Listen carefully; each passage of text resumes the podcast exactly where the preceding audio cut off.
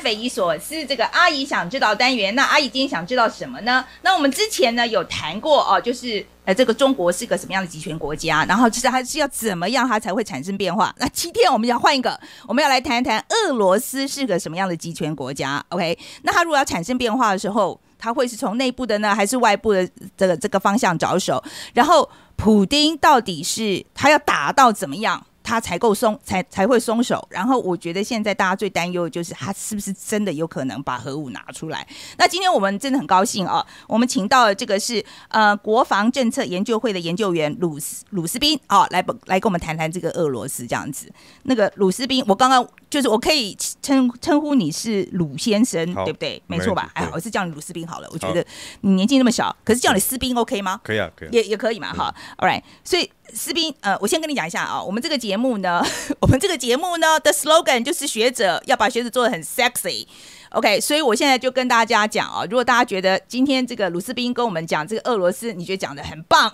很有观点，很有逻辑，请你在下面跟他留言说鲁斯宾很 sexy。嗯，我知道你在俄罗斯住过，好，那我想先问一下，我想最近在俄乌战争开始之后。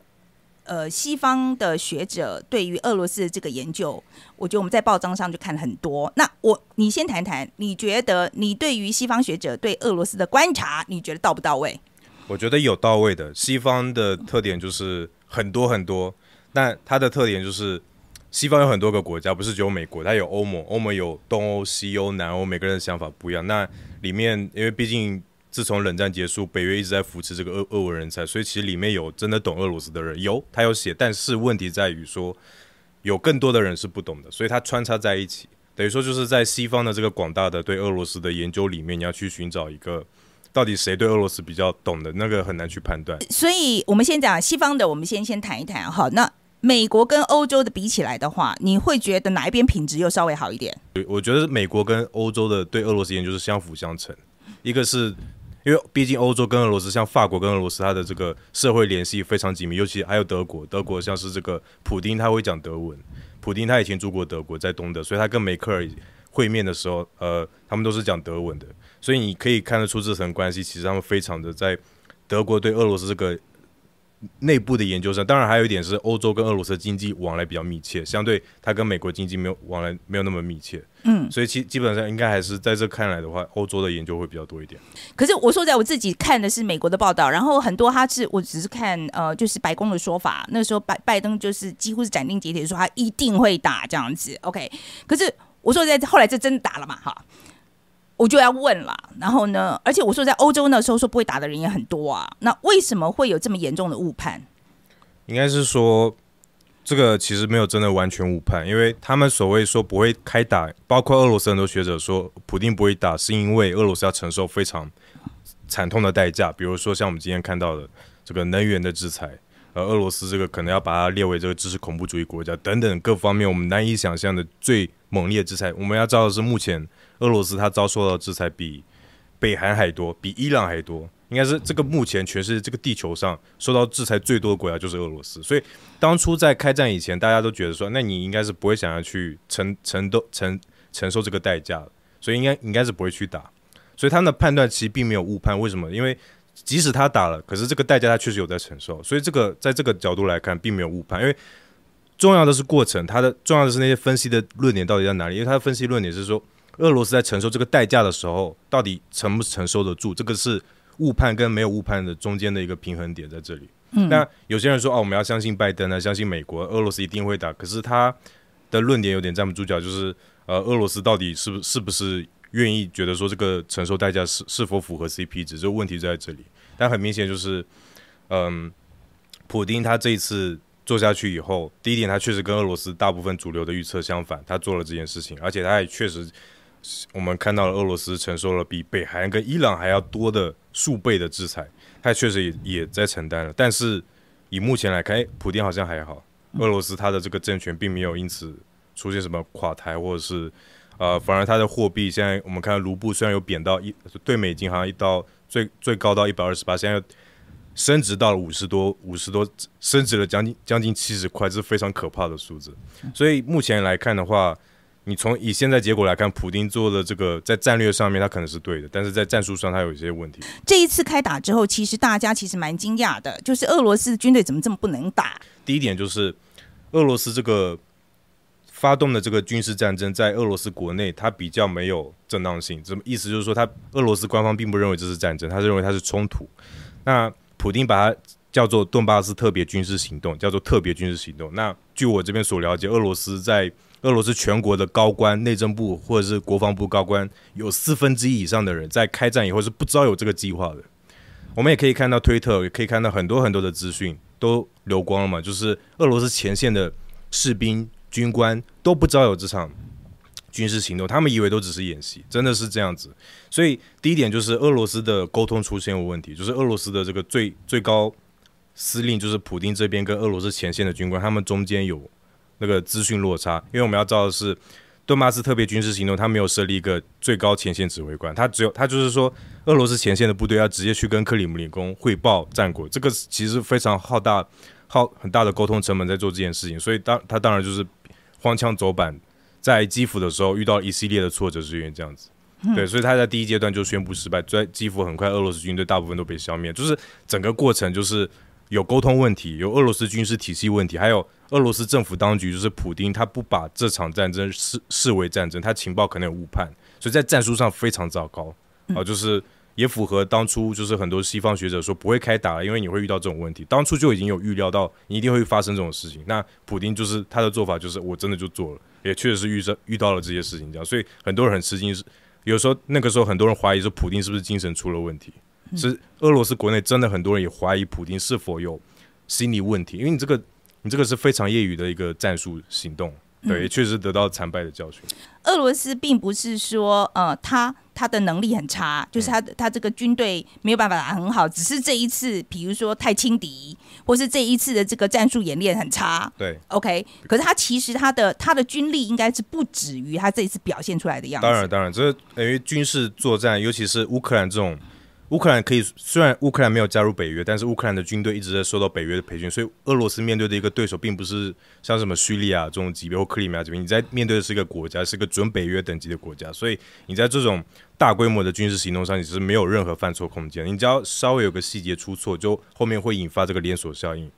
所以并不是说俄罗斯军队能力差，是你这个战术真的太失败。那第一阶段真的是荒腔走板，这个是公认的事情。可是我说实在，军纪真的很差。对，我觉得像布查发生这些事情，哎，我真的没有办法想象，为什么这么大一个国家，然后你说你觉得你的军队很精良，为什么军纪可以这么差？简单的讲，就是俄罗斯军队前线它缺乏队长、营长这种士官等级的。军事指挥官，这是本来他的制度设计就这样，还是这一次而已？没有，他制度本来设计就这样。所以，因为俄罗斯是一个集中陆权国家，所以他他们很习惯就是少将将军去带领一个大军团，什么师啊、旅啊这样子大规模等级。可是他到乌克兰的时候，我们可以看到新闻有讲说，营级战术群，等于说他把俄罗斯军队那么庞大的一个机关给分散化、细胞化，就是好几个单位。但是俄罗斯出现问题了，你只有那种。高的将领，可是你没有前线的基层指挥官，所以这带来什么问题？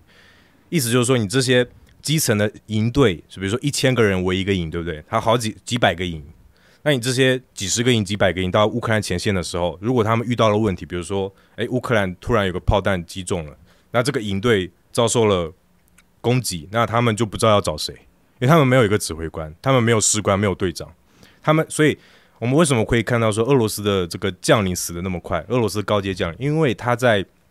指挥这个前线作战的时候，第一点他要往普京汇报，而再来你前线的作战指挥的时候，这个将领呢，他要去做士官的任务，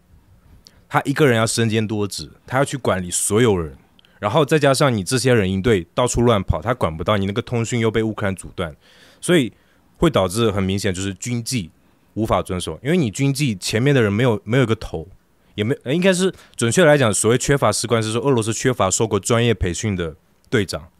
俄罗斯他的士官的离退率太高了，所以俄罗斯只有阿兵哥跟将军，没有中间那个。这种军队怎么会很强呢？我想不通啊。因为俄罗斯原本的军队设计是为了去对付这个北约来做，就是整个大欧陆决战啊，这个核武战争来去做决策，所以他这个是大规模军团推进的一个，就是苏联延续到现在的一个思维了。当然，俄罗斯其实确实有在做那种北约化这种小小规模战，但是毕竟你在打乌克兰，这是你这个是四千多万人口的大国，这不是什么小国家，所以你那个要求就更高了。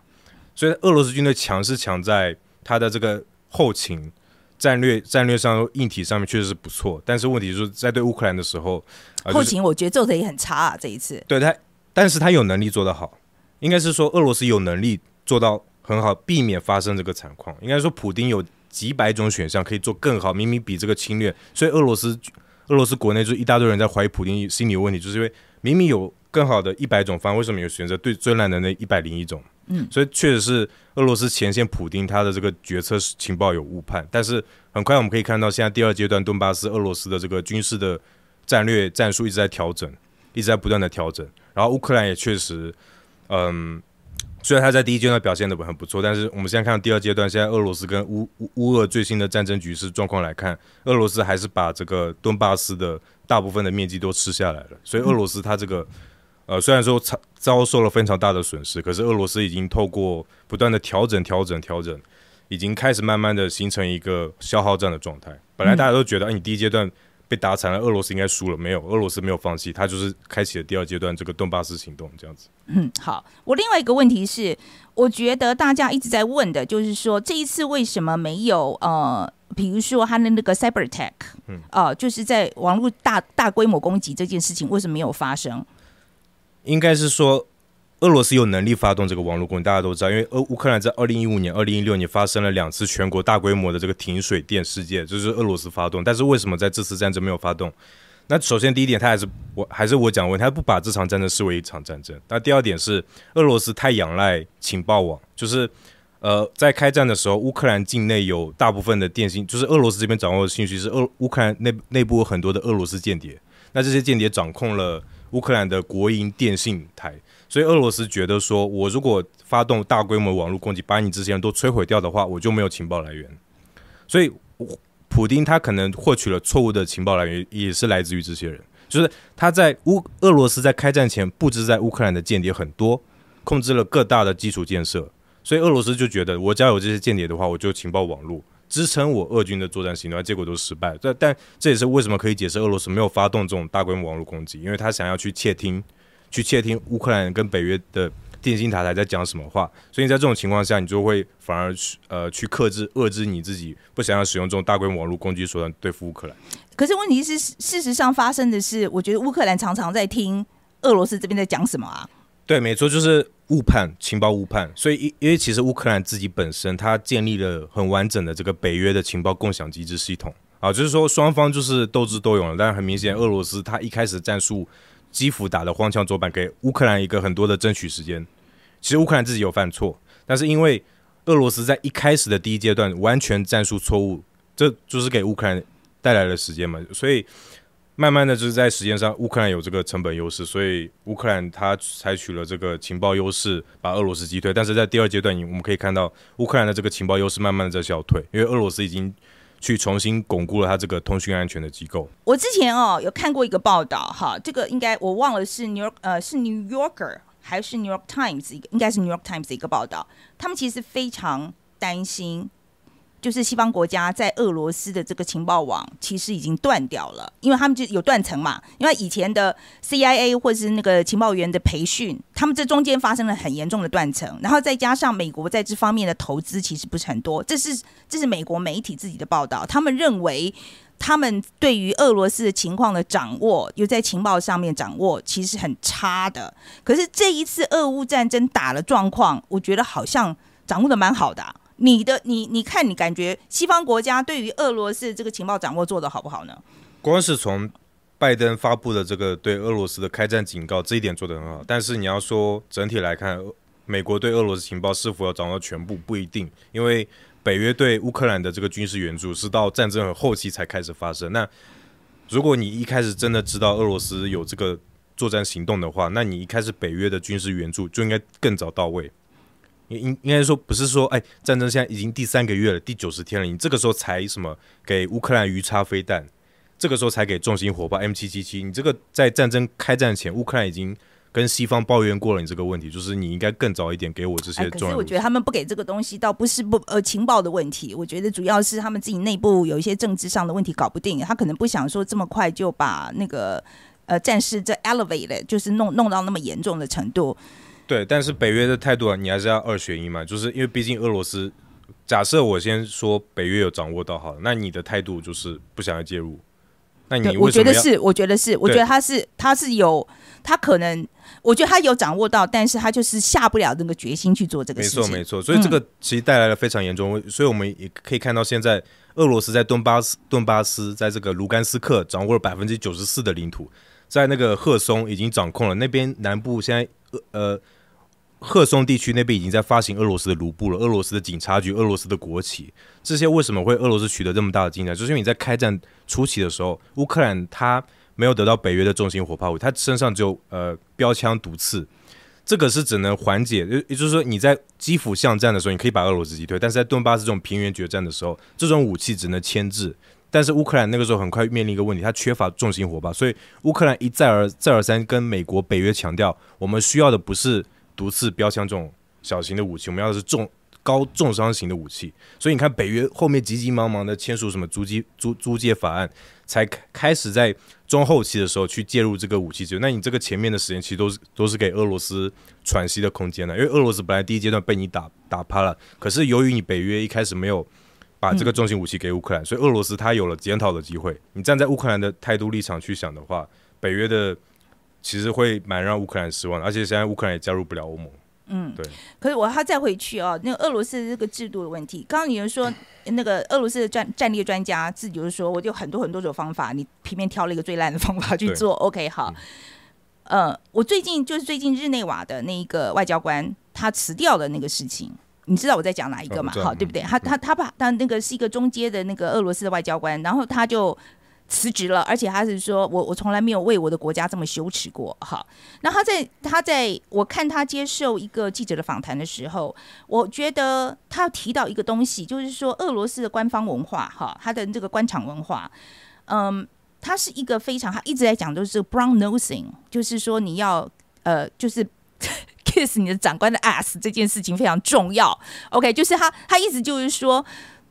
他他官场文化就是下面的人就是要看上面人的脸色啊，来来做很多的他的这个业务上的决定哈。那很多时候讲真话不是不重要的，重要的是要怎么样讲到让长官很开心。呃，我不知道你觉得这个是你你觉得这个这个是一个很 fair 一个公平的说法吗？这非常公平啊！基本上，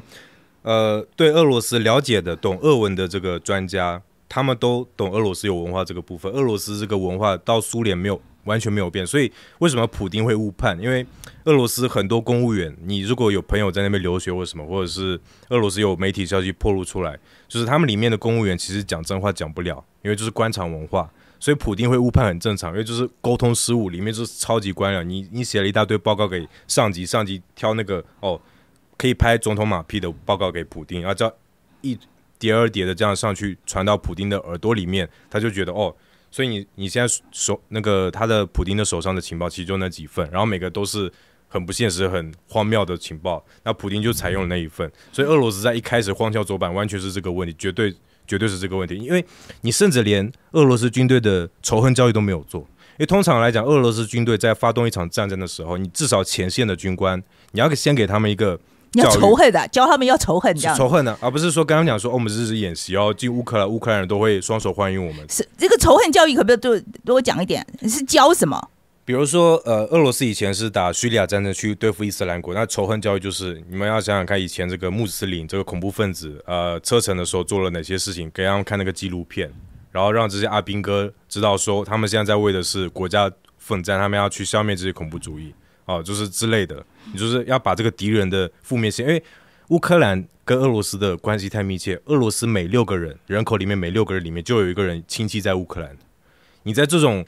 双方文化关系这么紧密的状态下，你让这些人去前线杀乌克兰人，而且你没有事先做任何的刚刚讲说我们现在到底是什么事情，那人家根本不知道。你在这种情况下让这些俄罗斯的阿兵哥去杀这些人，完全会出一大堆问题。嗯，就是所以说，你觉得就是他要先把他敌人丑化，一方面也是嘛，他要把敌人丑化，就是标准 SOP 了，对 SOP 嘛，就是要把敌人丑化，你才杀得下去嘛。杀得下去啊。然后所以这一次就是没有做到这件事。应该说完全业余，完全全部从头到尾，第一阶段从头到尾，你的战术完全不像是一个军事俄罗斯一个军事专家做的决策，所以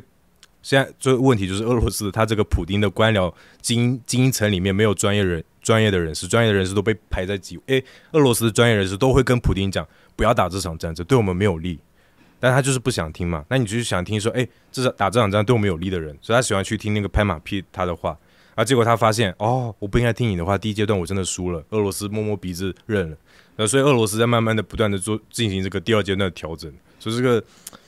真真的，俄罗斯国内的文化真的很官僚，就是等等到你上级已经出现了个大 trouble 的时候，这个时候再慢慢帮他擦屁股。可是我我想不通哎，这样的一个制度怎么有可能改善错误呢？可是他显然听你的讲法，他现在已经在调整了嘛。对，可是这样一个制度是你怎么样调整呢？应该应该就就是还是原来的普丁的这些核心圈子的这些人意识到说，哦，再这样继续做下去，火会烧到我自己的屁股上面，所以他们就开始说，好吧，普丁，那我觉得我们可能要先去听一下那些被我们拒绝的那些人的想法，哦，OK，再把他们叫回来，再把他这样子们叫回来，OK OK OK，这这就是这种时候才才才硬着头皮赶快这把他就是俄罗们叫回来。斯风格。哦，哎，俄罗斯俄罗斯人做事，俄罗斯那个民族性就是这个样子，就是这是做什么事都是刚开始慢热型的。俄罗斯被那个军事专家嘲笑是慢热型选手。你那个以前的打车臣战争，你知道俄罗斯打车臣，车臣的面积人口比乌克兰小十几倍，俄罗斯打了十年才打下来，而且这个车臣是在你内陆国家的，它不是什么乌克兰这种平原。打了十年，就也是俄罗斯刚开始就耍枪，就是军军一大堆什么军事决策错，到后面才慢慢的调整回来，这样子。就一俄罗斯的文化就是这个样子。嗯哼这个国家怎么怎么可以？这个国家怎么会强的？我实在想不通哎，对，他怎么强的呢？那他是怎么强的呢？呃，俄罗斯它这个国家天生就有很庞大的能源，天然气、石油，这个是支撑它最根本的国力。但当然还有点，俄罗斯有比较强大的重工业的投入嘛，就是从苏联到现在，它还有重工业的人才、军事人才培训，也是俄罗斯国防产业很强。那你就是有老底可以去跟你耗。OK，好吧，好吧，就算你 好吧，算算老天爷赏饭吃好了，是这就就是这个样子。不过再讲回来，那卢布这件事情，其实我必须要讲，我有一点意外啊，因为一开始的时候，这个经济制裁，我们我老实说，那时候刚开始写的新闻，我都觉得经济制裁闹屁用啊哈。可是后来就是西方国家很团结，他们真的把那个经济制裁这个强度调得很高，所以有一度看起来好像觉得。好像这一次的经济制裁会有用，但是过了几过了几个礼拜之后，就好像又没有用了。OK，你可以跟我们解释一下这到底是怎么回事？然后经济的压力对于俄罗斯的社会到底造成多少压力？应该是说，经济制裁确实对俄罗斯社会造成压力，是毋庸置疑的事实。但是有没有压力大到让俄罗斯去？我们所谓的有没有用？我们先讲什么叫做有用。所谓的经济制裁是为了什么？你这经济制裁？我相信西方的国家的想法就是弄到你人民受不了，起来反抗普丁，或者是造成他的这个政权的分裂。但我觉得应该很多人对这一段有误解，西方的想法应该不是那个样子。好，那他们的想法是？因为因为嗯西方对俄罗斯的了解还蛮深的，所以他们应该知道说，就算这样子制裁，可能社会因为俄罗斯人的社会反对派力量非常薄弱，亲普丁的还是占多数，所以经济制裁最大的根本还是希望普丁意识到你做这件事情是有代价的，我逼迫你不要去做这件事情。经济制裁最大的用处在这里，就是我去改变你的政策，改变你的战略，但是没有用的意思就是俄罗斯普丁没有接受你这个经济制裁，想要就是呃，他不管啦，反正我他不管啦，反正我这一次虽然伤很重，我还是我就是要干硬干这样子。硬干对，嗯，那所以这个你从这个从从这个方面来讲，你西方的制裁根本就是失败的。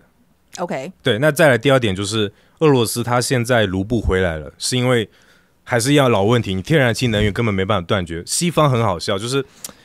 应该是说俄罗斯很多反普丁的人呢、哦，俄罗斯很多人希望普丁下台，可是看到西方制裁又是很不争气的，这边有流眼泪，因为那个俄罗呃西方对俄罗斯刚开始发动的制裁很多是有留有小后门，很好笑，比如说什么我断绝你俄罗斯不可以那个 SWIFT 最有名的就是 SWIFT 直接扣除啊，你俄罗斯银行不可以汇款。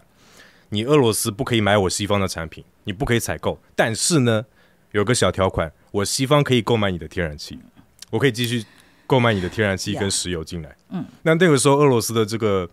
军事专家或一些俄罗斯政治学者看到这个就笑死了，就说：那你这个前面制裁都是什么？因为最重要的天然气你不断，你前面什么那个兽医协会、什么俄罗斯保养品、美容品都断了，你为什么这个不断？所以这个反映出就是西方它本身的这个能源的摆脱俄罗斯依赖的这个进度可能还没有到很好啊。当然我，我我当然我我没有办法评论这件事情。当然我，我相信西方肯定是想要尽早摆脱对俄罗斯的能源依赖，但是很明显你目前还没有做到。所以为什么现在俄罗斯卢布可以升的那么快？因为你卢布结算力就是你要买我的天然气，你必须买卢布。那你卢布的需求就增增高了，所以你也可以反映出这台台面下西方的人到底有没有再继续持续买买俄罗斯天然气，还是有的。好，另外一个是那个堡垒经济，OK，因为我觉得呃，俄罗斯其实被制裁很久嘛，这个是普丁讲很久的啊，就说他基本上就是说，这个俄罗斯经济是可以自给自足的，类似像这样讲法，就是说他把他自他的建一个堡垒一样，这个叫堡垒经济哈。你觉得他有成功吗？你说的是内循环的概念，内循环对，没错。他会很痛苦，这个过程会很痛苦，但是会稳，还是会。呃你觉得俄罗斯人做得到？还是做得到？因为像是那个制裁啊，其实都有，因为毕竟呃，我们要知道是人类历史上俄罗斯是俄罗斯被西方制裁是最严重的，所以很多事情是展创新的。我们第一次看到这种事情，就是没有星巴克，没有麦当劳，你要怎么办？你要怎么做？对，那其实像比如说制裁的话，我举一个例子好了。你虽然对俄罗斯发布了制裁，俄罗斯人可能不能买你的一些西方产品，但是哈萨克没有被制裁，但是塔吉克、吉尔吉斯、乌兹别克，呃，这些国家并没有被西方制裁，所以他可以走一个小后门，就是我用哈萨克那边的名义去购买这些西方产品，再回到俄罗斯去卖，嗯只是售价高了一点。对，就成本高了一点，成本高一点，所以这个很多事情可以走后门去解决。所以我我要必须说的是，现在这个经济制裁，你想要去改变一个独裁国家是没有用的。国家独裁国家是不吃你这一套，而且独裁国家价值观跟你不一样，他的价值观并不在乎人命，也就是说，即使俄罗斯的民众的生活品质再怎么糟糕，再怎么困难，这不是独裁国家考量的要点。我我想就是大家现在可能最担心的问题哈。好，那如果说真的跟普丁到最后啊，就是一定要跟他硬来嘛。那硬来的话，大家现在很担心这个核武是不是真的会被端出来？你觉得有可能吗？我我现在的俄罗斯核武馆已经在全面戒备状态下了，其实基本上就是他等下等于说他按按个钮就可以发动，但是我们我必须要讲的是，在俄罗斯乌乌俄战争这种东西，核武没有用，就是你即使想要用核武也没有用，因为第一点你你那个国际，当然俄罗斯现在可能不 care 这个国际社会对他怎么评价，但是从军事军事的观点来看，你对乌克兰采用核武其实 CP 值很很不高，因为你。俄罗斯，你的重点是要去达成你的那个什么，去纳粹化、去军事化、中立化这三个条件。你的重点是要占领乌克兰，你核武只是摧毁人家，你摧毁人家，但是你没有要占领的话，你只是要摧毁的话，那你根本不需要打这场战争。你一开始就发动，呃，发动核武就一，开始就把它打一打就算了，所以你根本不需要派派这些兵力去战守。所以俄罗斯现在的目标是为了占领这个乌克兰，他需要去扩展它的战略空间。所以核武第一点，它很笨重，它飞得很慢，你很容易被高空拦截。而且你这件事情被发现的话，整个全世界这个核武的平衡会被松动。美国会借此警告说，那你是不是你即将要跟我发生这个核武平衡，你要打破这个平衡？所以俄罗斯应该是不会去冒这种风险的。如果是像俄罗斯这样一个集权国家，你希望它改变的话，你觉得是外力呢？它是会来自外力呢，还是要从内部产生改变？呃，俄罗斯的这个国家本质本质的特色，外部是不太可能去改变的。因为俄罗斯太封闭，俄罗斯这个国家的经济体系都是走能源的出入，俄罗斯一直都在搞封闭的经济圈子，它可以去跟西方摆摆脱这个联系。所以，呃，从历史来看的话，你要改变俄罗斯，必须从内部。所谓内部，就是俄罗斯的这个权力里面的政治精英去发动政变，把普丁弄下台。但是，俄罗斯跟其他国家很多不一样的是，俄罗斯国内的政治精英，他们都是同一个利益链的。比如说像是呃乌克兰，他之前有这个什么，乌克兰有这个革命，欧洲革命把那个亲俄派的总统赶下台，因为他们里面有这个亲俄派、亲欧派，我是俄罗斯人还是我是乌克兰人，有这个分裂认同的问题，有南北韩的问题，但是俄罗斯没有啊，俄罗斯人没有人没有人会怀疑我是不是俄罗斯人这件事，大家都是俄罗斯人，然后大家都是靠卖能源天然气的，所以俄罗斯它这个国家的政治精英好像没有根本的这个利益分歧的这一点。通常两党政治一定要有一个价值上的政治意识形态的差距，但是在俄罗斯你看不到，所以这也是为什么普丁这个现象会出现。所以普丁不是只是他个人的问题，只是俄罗斯这个体制、这个文化、这个经济产生的这个普丁效应。就将来可能普丁他挂了以后，下一个人上来，可能也会做跟普丁一样的事情。这是俄罗斯目前的问题，就是整个俄罗斯政治系统产生了这种问题，不是单单方面只有普丁个人问题。嗯，这是为什么？这一方面也解释了为什么苏联解体之后没有没有多少年，他其实像普丁这样的人又串起来了。其实这个是解释了很大一个很很大一部分这样子。那你觉得中国的系统跟俄罗斯这个系统？相像吗？我觉得中国跟俄罗斯有有相像的地方，在于说是中国也比较没有所谓的什么中国人认同问题，但中国人有那个维吾尔人啊，什么蒙古人，但是这个这些这些民族毕竟在中国的国内人口算少数，他们可能不算是中国社会主流的人，所以中国他们比较也没有所谓的什么认不认同的问题。可是跟俄罗斯不一样的是，中国它的经济体非常仰赖。全球化就是非常仰赖美国，非常仰赖西方，所以中国他对美国的态度一直都是，即使川普时期我们看到川普对中国发动那么多制裁，但是中国还是不放弃跟美国建立这个良好的这个外交关系。但是俄罗斯就不一样，俄罗斯不会做这种事情。所以中国跟俄罗斯有相同的地方在于，就是这个没有比较强烈的呃社会分裂的问题，好像中国也没有。中国我看他们中国国内的民族性团结还蛮蛮团结，他们这个比较强大的民族主义但是经济上面，它必必须仰赖西方，否则它经济会出现很大的问题。那这就是跟俄罗斯不一样的地方。所以中国它可能会有民族主义，但是又又会想要去跟西方拉好关系的一个这样的一个外交态势，这样子。嗯，所以你刚刚有讲到说，就是这一次俄罗斯的，就是俄乌战争的这个东西哦，呃，所以你觉得给中国的启示是什么？主要是军事上面。呃，第一点，中呃，目前从两个层面，一个是经济，一个是军事。从经济层面来看，中国意识到说，要赶紧去建立属于自己的经济内，不能够不能够那么依赖西方。没错，没错。还有，他中国意识到自己的能源的问题啊，比如说，中国很大的能源是仰赖进口的，尤其是俄罗斯。中国现在在想方设法把自己的能源的，其实跟欧盟遇到一样的问题，我不想我的电费、我的天然气被你俄罗斯绑架。所以，其实中国它也不是把俄罗斯看成那么盟友的地方，它也是。有在警惕俄罗斯的，因为他怕俄罗斯被制裁以后，俄罗斯去对中国狮子大开口，嗯，说我这个天然气啊、电费啊，我要涨一倍价格，你要不要接受？你必须接受。所以中国他现在就是在经济制裁上，他觉得西方发布这个经济制裁对他确实会有影响。啊，第二个是军事层面，就是呃，当然就是直接的问题，就是中国攻台，中国对台湾进进行这个军事行动。目前看下来，从俄罗斯的角度，或者从我看到中国那边的学者来看。他们应该是放弃了对啊，还有美国这边五角大厦的那个美国情那个情报总局的这些人都有讲话，就是说中国应该不会去考虑以现在的实力去攻打台湾。现阶段了，现阶段应该没有办法，因为我们要知道的是，你看乌克兰、阿富汗战争，不要讲乌克兰，像美国之前从阿富汗撤军，打不过塔利班，那个是二十年的战争，所以这个给我们一件启示，就是不管这个国家再怎么小。不管这个国家看起来再怎么弱，你一个大国投入军事力量下去，都有可能会变成长期消耗战。现在已经没有所谓的闪电战这些事情，现在已经是二十一世纪人类战争。而且现在的战争攻攻击方对于这个防御方的成本会越来越大。那我们要我们要知道的是，乌克兰它跟俄罗斯有这个陆路接壤，可是台湾跟中国有这个台湾海峡的问题，而且台湾的军队的素质，台湾的这个。国防的产业跟台湾的这个军事实力是比乌克兰强很多的，所以基本上中国目前应该没有这个没有这个能力对付台湾，所以他在军事上他最大启发就是哦，我们看来我们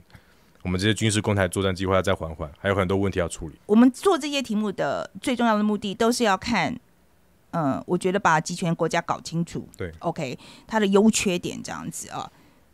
这样子的国家，它的制度的优点在哪里？因为他们就是说，我俄罗斯这个可能不是俄罗斯的口号了，但是中国一再讲说他们是有制度优势嘛。哈，那在俄罗斯的角度来讲，他觉得他跟民主国家的这个制度竞争，他认为他的优势在哪里？其实基本上，在俄罗斯媒体里面，比较没有所谓的呃集权对抗。民主这个说法好像没不存在，因为俄罗斯跟西方的根本的矛盾是在于，战略利益上面的问题，就是反北约东扩跟不反北约东扩的问题上面。就是俄罗斯，它其实国内的主要问题就是国家利益。它所谓的国家利益，就是想要把俄罗斯，普京想要把俄罗斯扩展成一个呃以前的俄罗斯帝国的版图的概念，是在这一方面跟西方有一个冲突，但是在民主自由方面好像。呃，对对了，他不他不挑战民主这个东西，没有到那么挑战了。他不不怎么，我应该这样讲。我觉得，我觉得中国基本上是挑战民主这个概念。中国是真的价值观真的跟西方完全倒没有错。所以你觉得俄罗斯跟中呃跟西方国家的这个价值观其实没有差那么远，没有差那么远。它主要是叙利亚，呃，这个呃中东问题、中亚问题，还有这个北约的问题。俄罗斯跟美国的矛盾是在这里，但是中国跟西方的矛盾是。从根本上的矛盾，就是从这个制度上、价值观上面，到整个战略国家利益来看，全部都是对抗的。这是俄罗斯就美俄关系跟美中关系最……那我想我们缺点讲很多了，这个集权国家到底有没有优点啊？集权国家优点，呃，基本上俄罗斯不能算是完完全全的集权国家，因为俄罗斯里面还是很多人是，呃，很多派系。很多反普丁的派系，或者是跟普丁合作的派，他只是跟你合作，我没有说真的很挺你普丁。我们只是在某种议题上，我跟你谈个合作条件，但是在未来某一天，我随时可以反你。所以俄罗斯国内还是有一些共产什么东正教势力，各种各大势力。所以俄罗斯有点像是个联盟，合作联盟的概念。所以其实呃，在我来看，俄罗斯或者在很多俄罗斯学者来看，俄罗斯其实他没有，他真的不算是一个完完全全集权国，但他。唯一一个集权国家优势就是舆论管控，就是现在俄罗斯有在做舆论管控，就是你你骂普丁或者是你翻什么话，我就把你关起来。但这只是暂时性的措施，就是俄罗斯本身本身的体制并没有，就是它的社会文化并没有那么的，不是像中国那样子，不是真的不是像，不是很难用言语形容，真的不是那样。但是现在中国就不是，中国它集权国家优势很明显，就是哦，你们这个。你们所有人都不要跟我谈论政治，所有人都跟我唯物主义，就是唯物论，讨论这个经济。你跟只要跟我讨论你钱赚有没有赚多少，有没有买房，你只要讨论这个，不要跟我讨论政治。稳定确实会带来一定的稳定，就是嗯一个虚幻的稳定。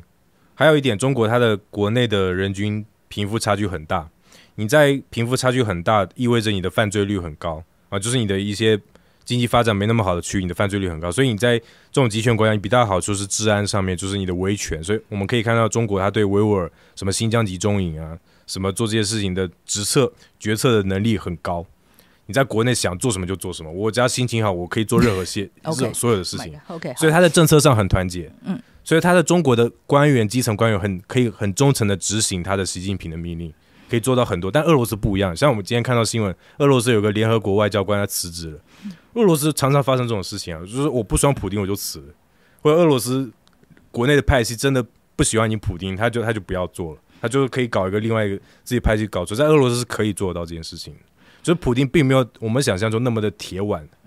普丁他的铁腕是有是有谋略的，普丁是一个靠谋略起来的一个政治强人，他不是一个靠制度上面去。应该说，这个制度，俄罗斯本来是没有这个制度，是普丁靠谋略去建立起来这个东西。但是，俄罗斯这个制度很很脆弱，随时都可以被摧毁掉。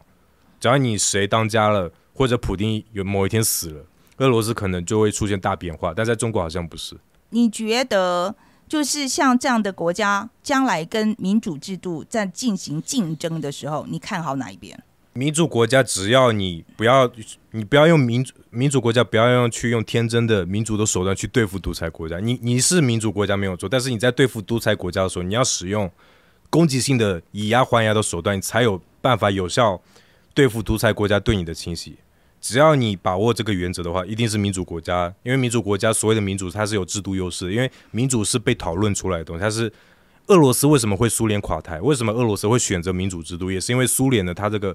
毛毛呃这个它的缺点太大，让苏联被迫垮台。俄罗斯选择了更好的制度，俄罗斯也认为民主是最好的制度，这个是没有质疑。但问题就是你在对付独裁国家的时候，你不要用民主的手段去对付，是不是？比如像是我举个例子，比如说，假设今天俄罗斯对乌克兰在战争状态下，然后你这时候国家呃站出来说，诶，外交谈判解决就好了，干嘛要打仗呢？你如果用这种外交谈判的手段去解决一个国际纷争，你这个民主国家绝对完蛋，你会被独裁国家利用到底。所以台湾也是，就是外交谈判只是一种手法、一种手段。乌俄谈判并不是真的要谈判。我要必须强调的是，乌克兰跟俄罗斯之间的谈判，他们只是一个战略上的一个较劲，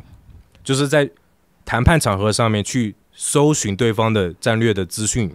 互相，但并不是说乌克兰跟俄罗斯真的以为靠外交谈判就可以解决这场战，不可能。你的这个背后的东西是你的硬实力在做支撑的。所以我的意思是说，民主国家跟独裁国家在对抗的时候，你的硬实力必须要拿出来。所以欧盟这一次也是，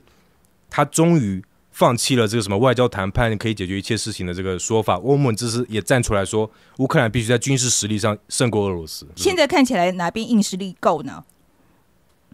呃，我今天我讲的不是俄罗斯喽，我说讲的是中国，中国。中国跟西方国家，如果真的讲，我们今天要比硬实力的话，不管是经济上或军事上，我我觉得，因为呃，川普时代是个很好的例子，川普他真的用硬实力去给中国很大的痛处，我觉得这个就是一个非常好的国际形势的做法。那拜登感觉好像跟川普比起来，他美中关系好像有点，你知道有点升温这样子，他可能想要利用美中关系做一些什么事，比如说还有一种说法是要联中抗俄，这种说法都有。有啦，他们内部有这样的说法，可是我觉得，呃我我觉得机会不高啦，因为即即使是民主党内部现在对于中国的这个也非常感冒，这样子。对对，拜登其实本质上还是有在延续这个川普的抗争。这这是我的意思是说，